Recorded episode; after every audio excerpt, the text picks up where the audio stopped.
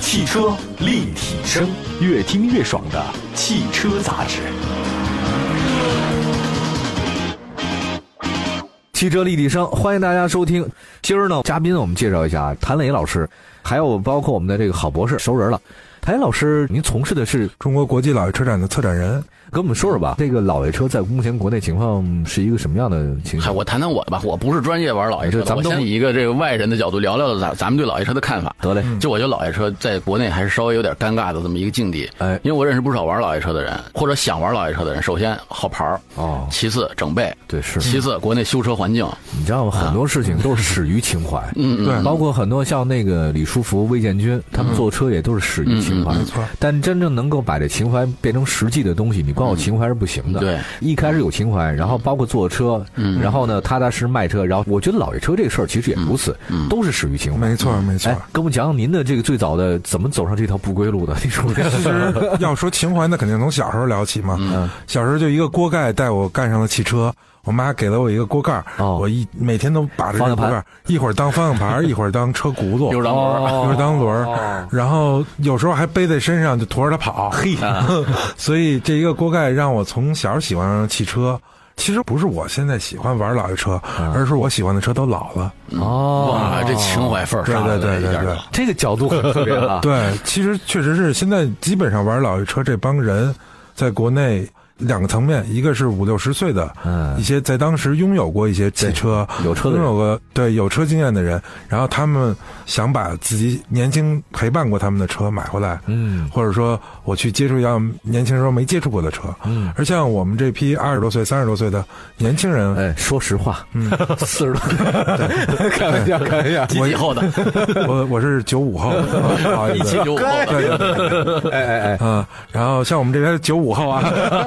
呃，像我们玩老爷车都是说小时候哦，都趴着窗口看人这个看车，，我真的没错扒那看里面东对西，对，真的是扒哦，那真看。高级啊，大沙发。其实那会儿的很多的车，就像刚才提到的那个伍德，都是很先进的配置。那会儿按摩座椅，然后定速巡航、液晶仪表，那都是小时候没见过啊，怎么这个车里跟游乐场似的哎感觉，？那谈来你咱俩应该能看过一个特别有名的剧，嗯， 《霹雳游侠霹雳游侠我知道，对对，我也对。看过。咱们都老了，哎 呦哇，都暴露年龄，你你这九五后没戏了。哎我一套就知道你是一八九五后，我告诉你，我是心态，心 态，心态。霹雳游侠那多经典啊，对那个车，对对对哎呦，你说他这个车这么复杂，还得对话，哦，我的都是吓死我其实《了。霹雳游侠》之前还有一个动画片儿叫《超智能方程式赛 车》，那个动画片儿里就是它类似于 F 一这么一个赛事，但它的车是人机交互的，一直车在跟你去沟通，啊我现在状态怎么样啊？需要你怎么操作我？所以在那时候对车这个东西很感兴趣。对对，但咱们见动画片的儿实际上见的太少，就是只是通过影视作品咱们能看，对对啊就对启发了我们想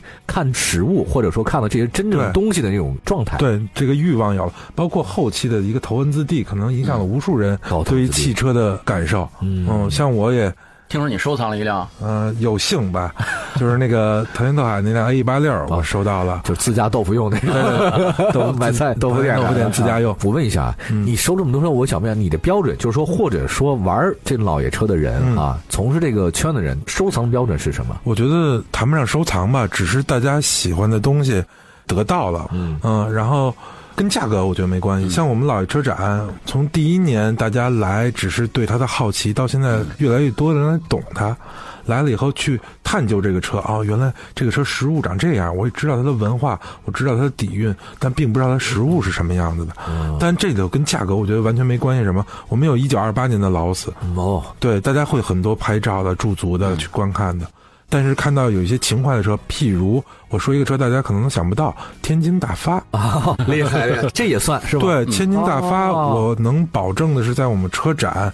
受关注度最高的车，没有之一。袁姥姥做的面的，因为所有人看到 它，就跟我现在说是鸡皮疙瘩都能起来，因为你的是是嗯情怀在那儿。一下就回到了从前了。嗯对，因为我小时候，那是我出行的最重要的黄色的那个面的对啊，黄黄色的面的。哎呀，厉害厉害，嗯，然后这辆车的关注度比那辆劳斯还要大，所以我不认可的一个说法就是说啊，你收藏老爷车多贵啊，这个人玩老爷车玩的好，哦跟钱没关系。对，而是说他真正用心对待他那辆车了。像那辆大发，很少有人会去收，是为什么？因为它不值钱。嗯，然后修复它反而还很贵，因为配件什么也不好找，嗯，反而不像劳斯的什么甲壳虫啊，能很多配件去供给。对对，嗯，大发那种东西很多一个一个零件都是要自己手敲出来的。嗯，嗯你这个感觉啊，你知道像什么吗？就是说，收藏这个东西啊，嗯，真的不是说按照你的这个价格来看，你看，对，你知道那个老舍先生啊，忽然想到啊，嗯老舍呢，他喜欢收藏各种各样的这种这种文玩的东西啊。。 对，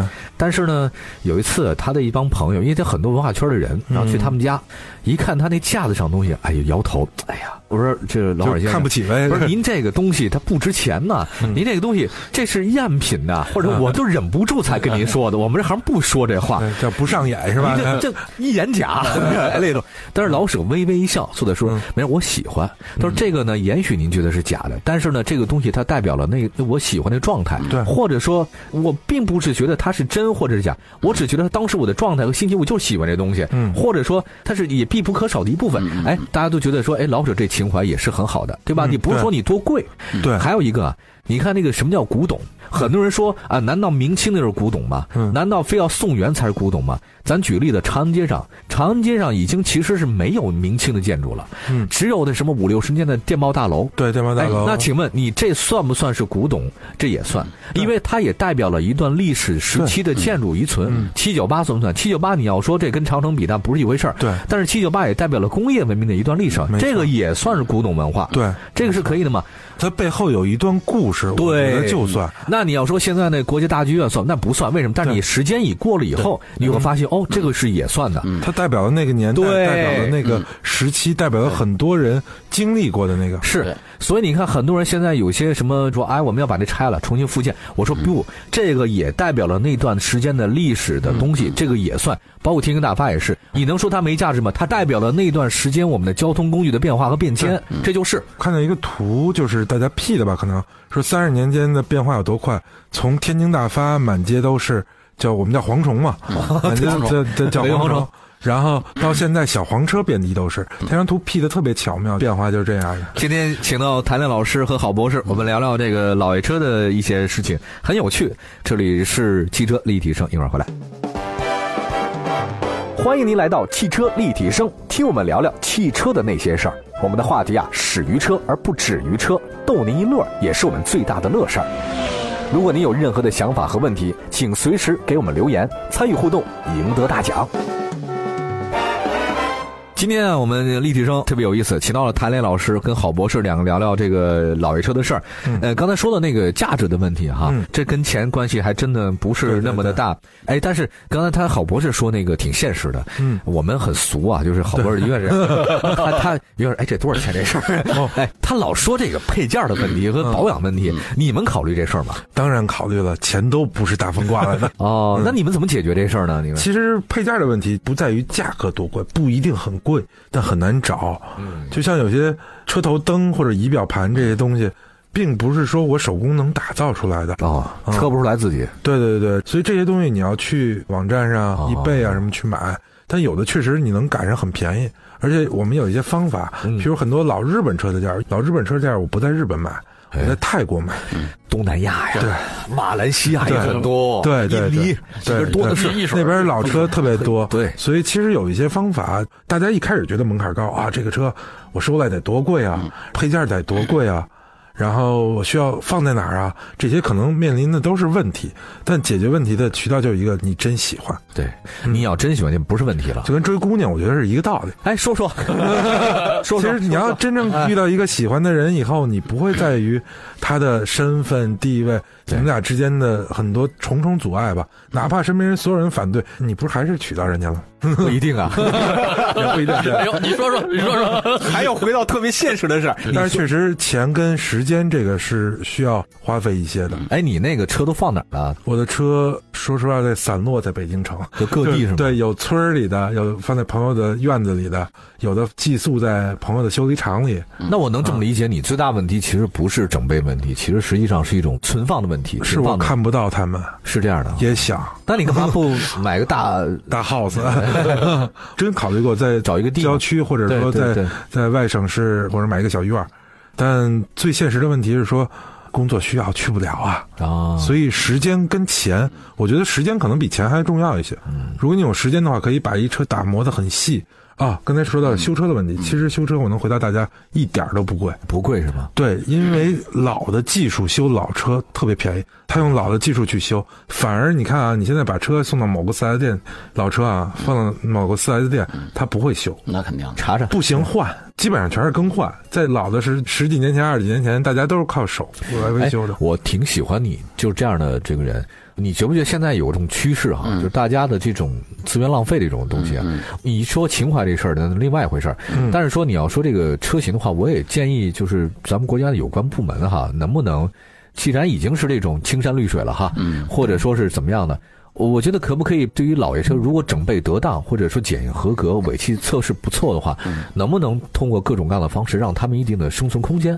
我的想法是什么？这是一种倡导，这量肯定不够大，这肯定不大，嗯对对吧？对但是呢，他倡导的是一种生活方式，嗯不是说我们所有的坏了都要换掉，对所有的东西不能用不用。其实它有它自己存在的一定的价值和它的这种嗯没这错种状态。如果符合标准的话，就可以允嗯许他们可以上路。包括咱们双十一，你说浪费了那么多的这个包装纸袋和纸壳儿什么的，嗯导致纸价就贵得要命。包括汽车也是，嗯它好歹它是钢铁呀，对，简单说吧，就是这个东西现在不太珍惜。嗯，就是其实老爷车是一种文化嘛，说白了是一种文化。你真的站在一辆老爷车面前，不管是跟你发生过交集的这种车，比如说大发，或者一辆真实的，比如说几十年前的一辆一辆车，你都没见过真车，你只见过图片，是吧？这个膜拜过，图片里膜拜过。你真的站在一辆真车面前，你也会起鸡皮疙瘩。哇，你就想几十年前这辆车是怎么走的？对有这都是文化。就像就像现在说，我们以前把老的建筑都给拆了，我们现在可惜。你经过几十年之后，你再回过头来说，哎，这老车我们也都给扔了，也也是你到时候再可惜，你就不也晚了。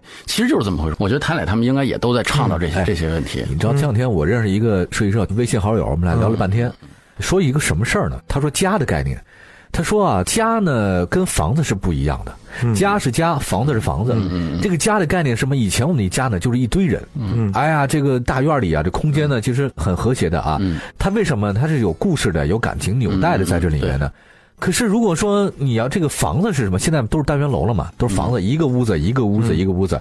反而你就没有家的感觉，因为对你每天嗯对嗯你跟这个房子没有产生什么联系。对对什么意思呢？早上起来上班出去了，嗯晚上你不知道几点回来了，嗯然后呢，你不在这个屋子里面吃喝拉撒，你很少，嗯你就是住宅的地方。请问这跟旅店是没有区别的。嗯所谓家，它是有一个概念在里嗯面，是感情纽带的东西的。全世界的人都已经从那种家跑到了房子里去住了，对所以你没有家，所以你对一个地方，你的东西永远要新的，嗯，你的电器要是新的，你的车要是新的，嗯，你的所有的一切都包括衣服也都是嗯新的，所以你不停的会买。可是如果你当有了这个家以嗯后不一样了，你会念旧，嗯对你会有感情，对有这感情桌纽子带、你的对钟、你对嗯的表，有感情和没感情导致了然后什么，就一直这个车就修不好，然后修哦了得有一个月还是不行，所有人都放弃了他了。然后他就每天回家就跟车聊会儿天，回家啊车，隔了又放了半年，又去到一个修理厂，那修理厂的师傅就说：“这个车我有信心修好它。”哦，但是之前是找了好多，